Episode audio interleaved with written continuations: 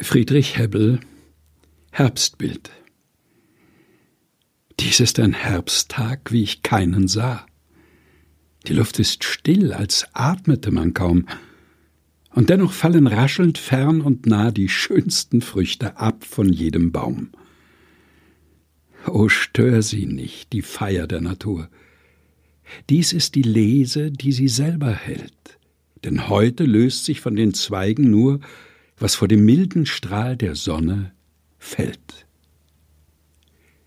Friedrich Hebbel Herbstbild gelesen von Helga Heinold